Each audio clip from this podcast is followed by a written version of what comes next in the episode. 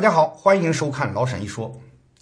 托尔金的小说《魔戒》里边有这么一句著名的台词：“哪怕最矮小的人也能改变未来的走向。”其实，在历史上有时候就真的是这样。今天我们就来讲一个小东西是如何改变大历史的故事。在开聊之前，我先给大家看一张图。这条曲线可能你乍一看会以为是股市的 K 线图啊，而且是个大牛市的 K 线图啊。你看长得还蛮凶的啊。不过呢，咱们这期节目的主题讲的可不是财经，其实这是一张人口数量图，表现的是中国历代人口的增长趋势。哎，图里面的横轴是年代，纵轴是那个时代的人口总数。大家都知道啊，今天中国有至少十三亿人，而且这还是计划生育控制下的结果。不过，其实你想过没有，能同时养活十三亿人，这其实是一件相当不简单的事情啊。放到历史上绝大多数时间里，就算让你拼命生，哎，敞开了生，你也达不到十三亿。别说十三亿了，连一亿都很难。所以你看这张图，在很长的一段时间里，中国的人口数总是在几千万到一亿之间震荡徘徊，上去又下来，再上去又下来。难道是古人不想生吗？当然不是了。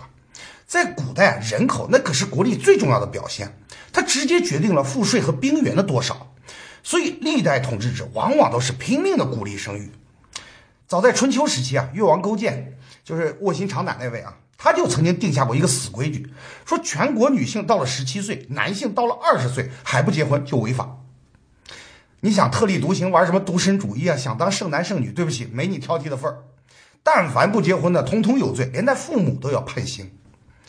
哎，所以宅男可能很喜欢那个年代啊，你都不用去讨好丈母娘了吗？只要你不是太挑剔，到了年龄一定会有人嫁给你。不过结了婚之后呢，当然就是生孩子了。哎，这才是重点嘛。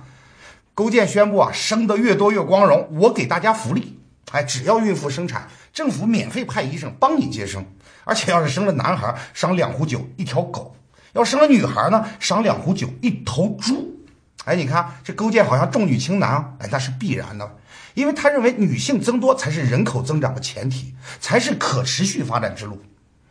而一旦要是生了双胞胎、三胞胎，那你可就发了。政府除了给你粮食帮你养活之外，连奶妈都给免费派送给你。但即便是这样，鼓励生育，人口总数它还是上不去。为啥呢？是因为资源是有上限的，特别是粮食。你想，古代也没什么大规模的进出口，粮食全靠自给自足嘛。但粮食产量的增长是缓慢的、线性的，哎，就一斤两斤这样慢慢上去了。而人口数量是增长，是爆炸式的、指数式的，它是两个变四个，四个变八个这么跳着上去的。所以人口很快就会超过资源的上限，而从而产生重严重的后果，不是饥荒就是战争，反正就得死人。总之要把人口再次降低到资源能够支撑的数量。所以高出生率在那个时候没用啊，因为粮食资源是个定量的前提下，高出生率最终必然会转化成高死亡率。哎，所以这种昙花一现式的这种多生多死、白费力气的现象，就是著名的马尔萨斯陷阱。啊，这是英国经济学家马尔萨斯两百年前提出来的。所以我们看到宋朝、明朝他们的人口高峰大致都在一两亿之间。这大概可以看作中国古代的传统版图内哈，以当时的技术和资源能够支撑的人口极限，而一旦超过这个极限，就会产生人口过剩，导致整个社会的剧烈动荡。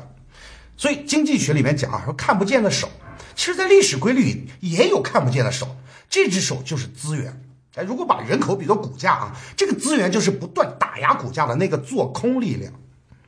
不过奇怪的是啊，到了明清，哎，尤其是清朝中叶之后啊，这个上限好像突然被打破了，就好像突然发布了什么重大利好消息。你看这只股票突然就拉出一条史无前例的长阳线，一路疯狂上扬，而且上去了就再也没下滑过。清初的总人口可能在一亿上下啊，到了清末才两百多年时间啊，咣的一下就到了四亿五千万。所以在民国的时候，我们经常能听到一个耳熟能详的口号，就是四万万五千万同胞。哎，那就是当时的人口总数翻了四五倍之多啊！哎，你说这是为什么呢？按说清朝的耕地面积也不比明朝多多少嘛，大概也就是在十亿亩上下，当然多了一些像新疆啊、外东北啊这样的地盘啊，啊，其实也没怎么开发嘛，当时叫化外之地。至于农业技术，也没什么突飞猛进啊，因为几千年深耕细作下来，传统农业技术早就基本达到极限了，没什么上升空间了。啊，甚至有研究表明啊，清朝末期它的那个亩产量跟明朝相比还略微低那么一些。那奇怪了，到底是什么导致了这场人口大爆炸呢？哎，这就是历史有趣的地方，因为答案来自于一些小东西，而这些小东西又来自于十万八千里之外，来自于一个你可能想不到的人。这个人就是哥伦布。说到哥伦布，大概没人不知道的，发现新大陆嘛。但可能很少有人去深入了解这个事情背后的真正含义，因为它其实远远不只是一个单纯的地理发现。事实上，它是人类历史上发生过影响最为重大的事件之一。哎，给世界都带来了翻天覆地的变化。这个变化就来源于交换。本来两个大陆天各一方，哎，互相隔绝，老死不相往来。突然间，因为哥伦布他俩见面了，哎，一打招呼就发现，哎，有很多东西你有我没有，还有很多东西我有你却没有。所以呢，在接下来的几百年里，双方就进行了一场大规模的物种和资源的置换，这就是历史上著名的哥伦布大交换。在今天这个全球一体化的年代啊，你可能已经很难想象这种交换在当时所造成的冲击。但是对于新大陆的居民来说，那简直就像看了外星人一样。十六世纪，当西班牙人第一次踏上美洲的土地时，当地的土著印第安人吓得魂飞魄散。为什么呢？因为入侵者都是白人嘛，哎，蓝眼睛、红头发，这本身就很吓人。但给他们造成更大恐惧的是一种怪物。很久以后，当地还流传着关于这种怪物的传说，说他嘴里喷着白沫，呼啸而来，飞驰而过，发出雷鸣般的响声。这什么呢？其实就是马，新大陆从来就没有见过马这种东西，所有的土著啊都认为这是妖怪，甚至还有人以为这些骑兵和马是长在一起的，就跟人头马差不多的怪物啊。当地土著被这种造型彻底摧垮了心理防线，所以当西班牙骑兵冲过来的时候，大批的印第安人一哄而散，不战而逃。人怎么能跟妖怪打呢？再加上当时双方的武器那悬殊实在是太大，你要知道殖民者是带着钢盔拿着火枪的哦。而印第安人手里边只有打磨过的黑曜石，你说白了就是玻璃渣子嘛。哎，你石器时代跟火器时代你怎么打嘛？所以战争结果可想而知，输赢立判。甚至啊，很多人都说过啊，说这是人类历史上最不对称的战争之一，力量悬殊大到什么地步？我说几个数字给你听啊。当时一个领军人物弗朗西斯科·皮萨罗，哎，当他进入印加帝国的时候。就是今天的秘鲁附近啊，才带了一百多人，就是这支超级袖珍的小部队，居然就征服了六百万人口的印加帝国。而另一个西班牙人叫科尔特斯，他进攻的是阿兹特克王国，就是在今天的墨西哥附近。他手下一开始只有五百人，当然后来得到一些补充啊，但总数不过就是在一千人上下。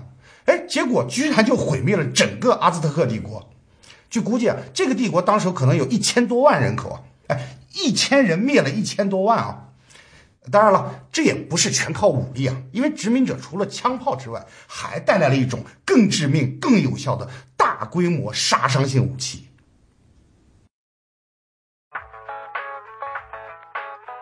如果你喜欢老沈一说这个节目，可以关注我们的微信公众号，点击微信右上角的加号，选择添加朋友，在公众号里直接搜索“老沈一说”四个字就行了。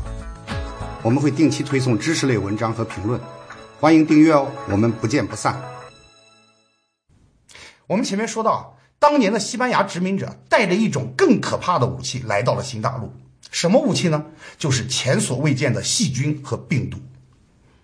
对于美洲这片与世隔绝的土地啊，以及毫无抗体的原住民来说，从旧大陆传来的各种疾病，什么霍乱、白喉、麻疹、呃伤寒、天花等等，个个都是灭顶之灾。其中造成最严重后果的是天花。根据历史学家估计啊，在新大陆以后的两百年里啊，由于天花造成了百分之九十以上的人口死亡。原来整个美洲可能有几千万到一亿的原住民啊，到了十九世纪已经不足五百万了。其中真正死于战争的其实只是少数，大部分还是病死的。哎，这可能算是最早期的生化武器了。虽然不是故意的，但确实起到了那个作用。你打都不用打嘛。这个感染病毒后，土著们自己用双腿就走进了坟墓，所以哥伦布大交换给整个世界历史带来了前所未有的冲击，彻底改变了文明的走向啊！当然，它给新大陆带来了灾难，但对于旧大陆而言，它又带来了全新的机遇和改变。殖民者们从美洲带回了大量的资源，你比如说白银啊，因为美洲盛产白银嘛。正是这些海量的白银，大大促进了全球贸易市场的形成，尤其对中国，更起到了至关重要的作用。它一方面加速了白银在明清的货币化，哎，把中国卷入了整个世界贸易体系中；另一方面，也给中国未来的命运埋下了危险的种子，甚至可能导致了一个王朝的覆灭。啊，这个我们将来会有专门的一集进行相关的讨论。今天我们主要关注的还是从美洲输入的那些全新的农作物，特别是三样东西啊。番薯、玉米和土豆，正是这些不起眼的小作物啊，在某种程度上推动了未来几百年的历史发展。让我们回到明朝万历二十一年，也就是一五九三年，那一年有一个叫陈振龙的福建人踏上了回国的船只，从哪儿？菲律宾，当时叫吕宋啊，是西班牙的殖民地。他是一个商人，往来经常往来于中国和吕宋之间。不过这次他回去的时候带走了一些东西，哎，看起来似乎没什么特别的，就是几根藤蔓。为了逃避西班牙当局的检查，他就把那些藤蔓跟船上的缆绳啊绑在一起，啊，上面还涂了污泥作为伪装。因为据说当时被抓住，那可不得了啊！就这样，经过长途航行啊，陈振龙终于把那几根藤蔓带回到福建。这些藤蔓种出来的东西，后来就被称作红薯，啊，或者地瓜，更多的时候被叫做番薯。这就是番薯第一次被引进中国。那大家记住啊，那是一五九三年，也就是在这一年，中国在朝鲜和日本打了一场著名的战役，就是壬辰元朝之战。丰臣秀吉侵略朝鲜，结果被明军打得节节败退，粮库还被明朝总兵李如松给烧了，所以最后只能退出平壤。哎，你看历史就是那么巧合啊！那一年中国得到了新作物，而小日本倭寇就没粮食吃。当然这段是纯属我自己开心一下啊。咱们还接着说陈振龙，那个时候陈振龙啊，当然不知道他这一举一动对中国的历史造成怎样的影响。他当时想法很简单，就这东西实在是好用啊。作为一种农作物来说，它又高产又实惠，哎，亩产量动辄就是一千斤以上，那比水小小麦和水稻不知道高出多少倍。而且抗旱好种，不管你是土地是贫瘠还是肥沃，也不管是山地还是丘陵啊，甚至是沙土，就是以前那些不能种粮食的地方，通通都能种。而且一年能种好多茬，它的块茎呢还刚好都长在地底下，天然的抗蝗灾。你蝗虫本事再大，你总不能钻到地底下来啃我吧？所以当陈振龙在吕宋看到西班牙种这个番薯，他马上就想到这个东西对家乡实在是太有用了。福建本来就多山，土地又贫瘠，又经常发生各种灾害，有了这个东西发生饥荒，那咱就不用怕了。所以他一回到家，立刻报告当时的福建巡抚金学增，哎，要求广泛引种。金学增很有眼光，马上安排先试种，后来一看果然丰产，哎，马上就立刻推广，很快大面积种植。所以后来在福建一带，番薯又被称作金薯，据说就是因为要纪念金学增。其实当时很多有识之士啊，都发现这个东西的好处，比如说大名鼎鼎的徐光启就试图把番薯引到江南去种植，还特地写了一篇叫《甘薯书》的文章。就里面大力推荐啊，说番薯这个东西，农人之家不可一岁不种，说它是杂植第一品，救荒第一义。哎，你看这评价够高吧？当然，由于种种原因啊，番薯在明代并没有广泛普及，因为番薯这个东西它是一个温热带的植物，在北方它就有个越冬存储和窖藏的问题，这个问题一直要到乾隆年间才得到解决。而讽刺的是呢，明代的灭亡正是源于西北饥荒所造成的农民大起义。所以现在很多人写穿越小说啊，回到明朝末年，怎么挽救大明王朝呢？第一件事情就是去北方大规模种植番薯。所以崇祯皇帝真是点儿背啊！他要是能早点吃上番薯，恐怕李自成也就进不了北京城。因为当时主要是饥民造反嘛。其实，在真实的历史上，直到清代中叶，中央政府才终于注意到番薯这种东西，才真正引起重视，要求全力推广这种作物，全面增加种植范围。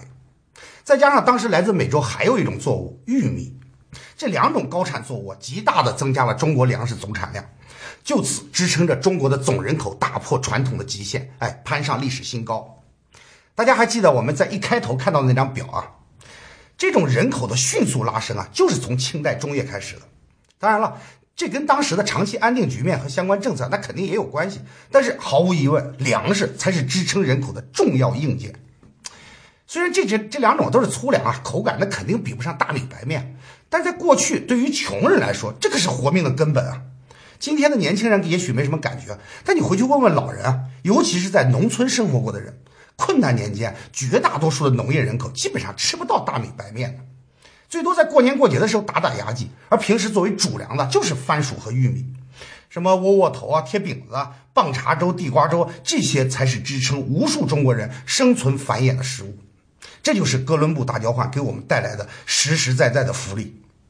所以你看，我们现在的生活其实和古代相比啊，已经在很大程度上彻底改变了。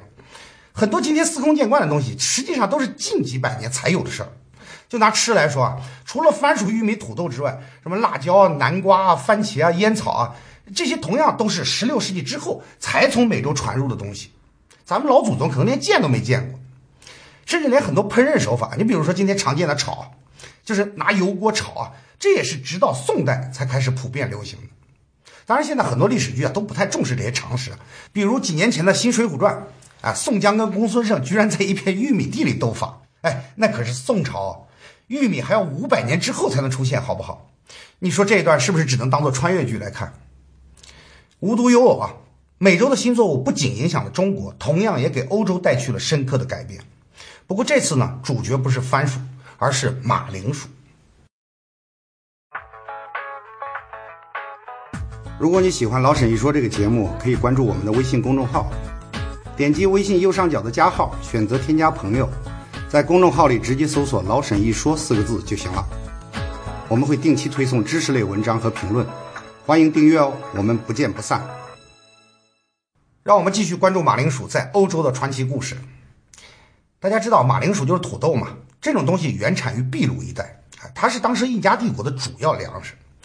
一五六五年，西班牙人征服了新大陆之后啊，就向国王腓力二世献上了一箱南美洲的农产品啊，说白了就是战利品嘛，抢来的东西，其中就包括土豆。当时国王也没在意，随手就种在花园里。但这就是土豆第一次登陆欧洲，从此以后，他也开始了一段属于自己的跌宕起伏的传奇旅程。当然，一开始啊，土豆其实没有是太受到重视，因为当时欧洲人认为印第安人是低等民族，低等民族的传统食物怎么能登大雅之堂呢？所以基本没人碰。但只有一个地方例外，就是爱尔兰。爱尔兰这个地方多山多沼泽，不适合种小麦、燕麦这些东西，但是特别适合种土豆。而且爱尔兰人呢没什么偏见，或者说不像其他欧洲人那么高傲，他们很快就发现，哎，这个分明是一种好东西，容易种植，产量又高，而且营养非常全面。今天我们已经知道了，土豆其实富含多种维生素，比方说啊，维生素 C 的含量居然是苹果的十倍，所以一个人他不用吃别的东西，完全靠吃土豆还有喝牛奶就可以满足所有的生存需要。哎，正好这两样东西，爱尔兰一个都不缺。所以很快，土豆就变成爱尔兰人最喜欢的食物，而且几乎是整个民族唯一的食物。当时很多爱尔兰人除了土豆啊，基本上不吃其他任何固体食物。结果这事儿就遭到了其他欧洲国家的嘲笑，很多国家的人根本看不起土豆，认为这是个卑贱的东西，非常歧视。连英国人也不例外。你要知道，当时爱尔兰可是英国的一部分啊。当时英国全名叫大不列颠及爱尔兰联合王国。哎，你看啊，那时候比现在少一个北字儿。待会儿你就知道为啥现在多了这个字儿。英国人非常看不起土豆，甚至有学者公开说说土豆只适合爱尔兰人和小丑，包括许多贬义词啊，到今天都还在使用。你像英语里的 potato head，原意就是笨蛋的意思。在英国人看来，爱尔兰人喜欢吃土豆，就是整个民族无知懒惰的象征。哪像我们英格兰绅士啊，哎，都是高雅的人，你们爱尔兰大老粗，个个都是泥腿子、土鳖。但不管别人怎么看啊。大量的土豆种植给爱尔兰提供了足够的粮食支撑，所以当时的爱尔兰也是人口暴增啊，那简直就是番薯在中国故事的翻版。一七零零年，当时爱尔兰大概有两百万人；一八零零年，就是一百年之后，就突破五百万了；再过四十年，突破八百万。海量的人口，当那当然又需要大量的粮食嘛，所以反过来导致爱尔兰对于土豆进一步依赖，于是不知不觉中就形成了一个恶性循环，整个爱尔兰都跟土豆绑在一起了。你要知道，像这样，当所有的鸡蛋都放在一个篮子里，那就是不出事则已；一旦出事，就会酿成史无前例的大灾难。爱尔兰人怕吗？当然怕。爱尔兰人小心翼翼地呵护着土豆，生怕这唯一的食物出现任何问题。在爱尔兰有句谚语啊，有两样东西开不得半点玩笑，一个是婚姻，一个是土豆。你要知道，人家爱尔兰是能把禁止离婚都写到宪法里的国家，他能把土豆跟婚姻这相提并论，你就知道这个事情的严重性。但是呢，怕什么往往来什么。一八四五年，一种马铃薯双霉病袭击了整个爱尔兰，造成了当地土豆的大面积腐烂。这种病实际上就真菌引发的，但当时人们对此是束手无策，只能眼睁睁看着大片大片的土豆烂掉。我们前面说了，土豆几乎就是爱尔兰人唯一的食物了，因此这场农业灾害直接导致了一场全民大饥荒。那你说政府也不管管吗？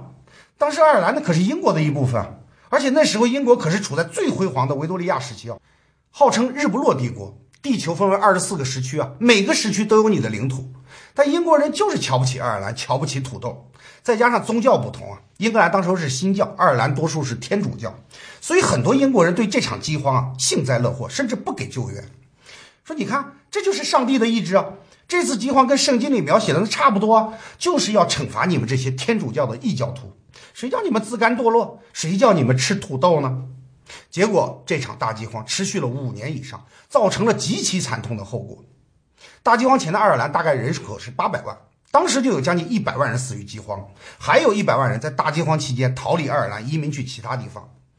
一八四五年这场马铃薯大饥荒是整个爱尔兰历史上最为沉痛的记忆，很多历史学家甚至把这次饥荒作为历史的重要节点。把爱尔兰历史分为大饥荒前和大饥荒后，这次饥荒的记忆啊，几乎植入了每一个爱尔兰人内心深处。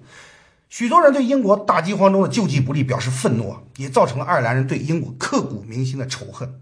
爱尔兰人很记仇的，从此就展开了长期的试图脱离英国的运动。啊，最终在一九二二年获得独立，英国的全名也终于再一次改动，变成今天的名字——大不列颠及北爱尔兰联合王国。这个“北”字就是分裂的象征。所以你看，小小的土豆居然引发了国家分裂。但是呢，这场饥荒也从此让爱尔兰人成为惊弓之鸟。即使是大饥荒结束，每年还是有无数的爱尔兰人离开家乡，从此踏上了移民的道路。从饥荒结束到一八五四年，短短三年之内，又有一百六十万人逃离爱尔兰，去哪儿呢？哪有吃的奔哪儿去吗？转眼一看，耶，有个地方还不错啊，地广人稀，去的人还挺多。哪儿啊？美国。所以在今天啊，美国的爱尔兰裔就成了一支极为庞大的人群，大概有五千五百万人。换句话说，几乎每六个美国人就有一个是爱尔兰后裔，构成了美国的第二大移民群体，仅次于德裔啊。在这些人里面，甚至有不少人还当过美国总统，比如说肯尼迪、尼克松、里根，还有克林顿等等。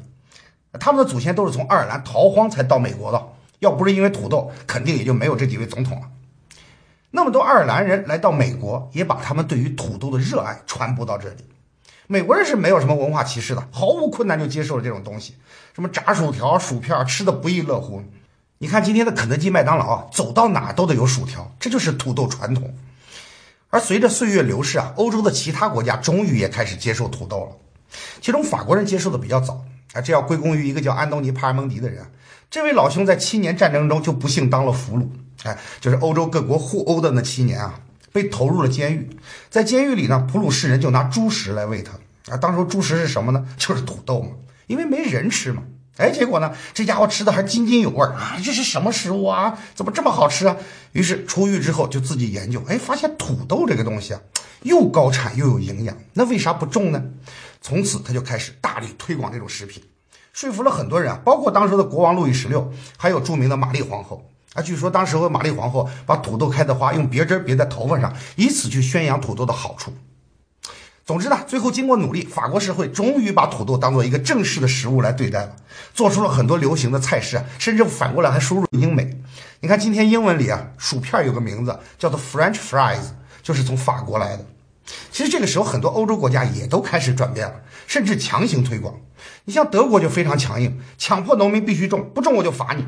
俄国也一样，彼得大帝强行征用农民的土地来种土豆，结果呢，在农民中就造成了很大的抵触，最终演变成一场暴动。历史上就把这次暴动叫做马铃薯暴动啊，这是当时一个很有名的事件啊。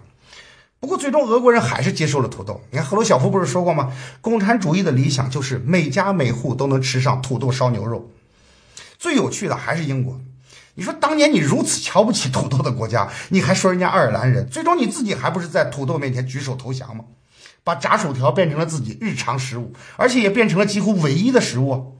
你现在一说起英国人吃什么，所有人第一反应就是 fish and chips，也就是炸鱼和薯条，用来嘲笑英国人没有美食细胞。类似的段子在全世界传播的那是不亦乐乎啊！你看，这个大概也算是报应啊！他们几乎已经变成了当年自己鄙视的爱尔兰人，除了土豆之外，他们也不知道还有什么好吃的了。所以，土豆也算是帮爱尔兰人在体面上报复了一下英国人啊！这当然是笑话了，但土豆确确实实在某种程度上改变了历史的走向。你看啊，它改变了爱尔兰的饮食结构，改变了爱尔兰的人口增量，改变了美国的人口结构。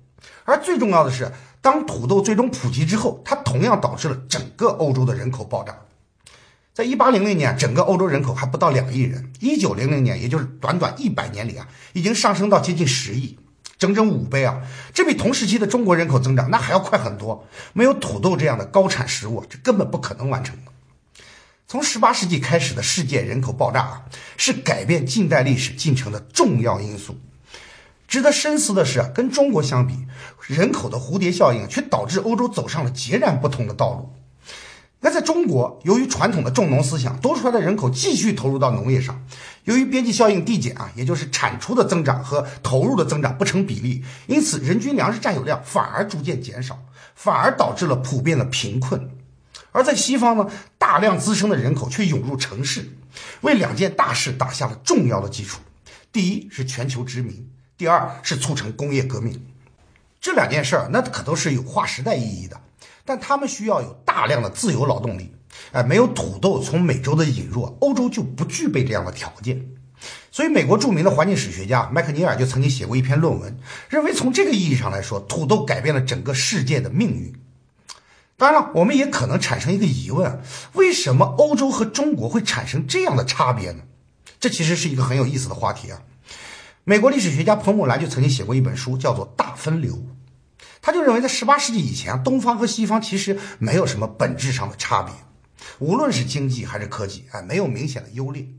但是从十八世纪之后，正好也是人口出现爆炸性增长的这个阶段之后，东方西方哎各自出现了巨大的差异，走上了不同的道路，这就是所谓的大分流。当然，具体为什么会发生这样的情况，很多学者也是争论不休。我们会在以后的节目里啊继续讨论这个问题啊。我们还是回到今天的主题啊。到这里你就可能已经发现啊，很多时候文明大势的走向，实际上取决于一些看似毫不起眼的小东西。当我们回顾历史的时候，往往是过于关注那些伟大人物啊、帝王将相，关注他们怎么叱咤风云。但是如果你用放大镜来检视所有的历史事件，那些一成一迟、一进一退，其实都是无关紧要的细节。世界历史啊，在大尺度上的命运演化，其实并不取决于某个人，甚至是某个民族的聪明才智，而取决于整个资源和地理环境的限制，这才是历史的大前提。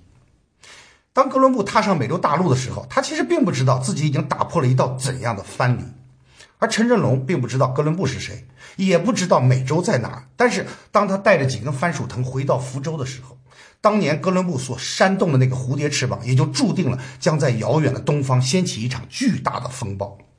你会看到，大历史就是这样，在不知不觉中被推动了。当那些英雄人物、风流才子都烟消云散之后，就只剩下这些毫不起眼的小作物，在默默地支撑着整个文明的进步。而这些才是大历史真正的推动力。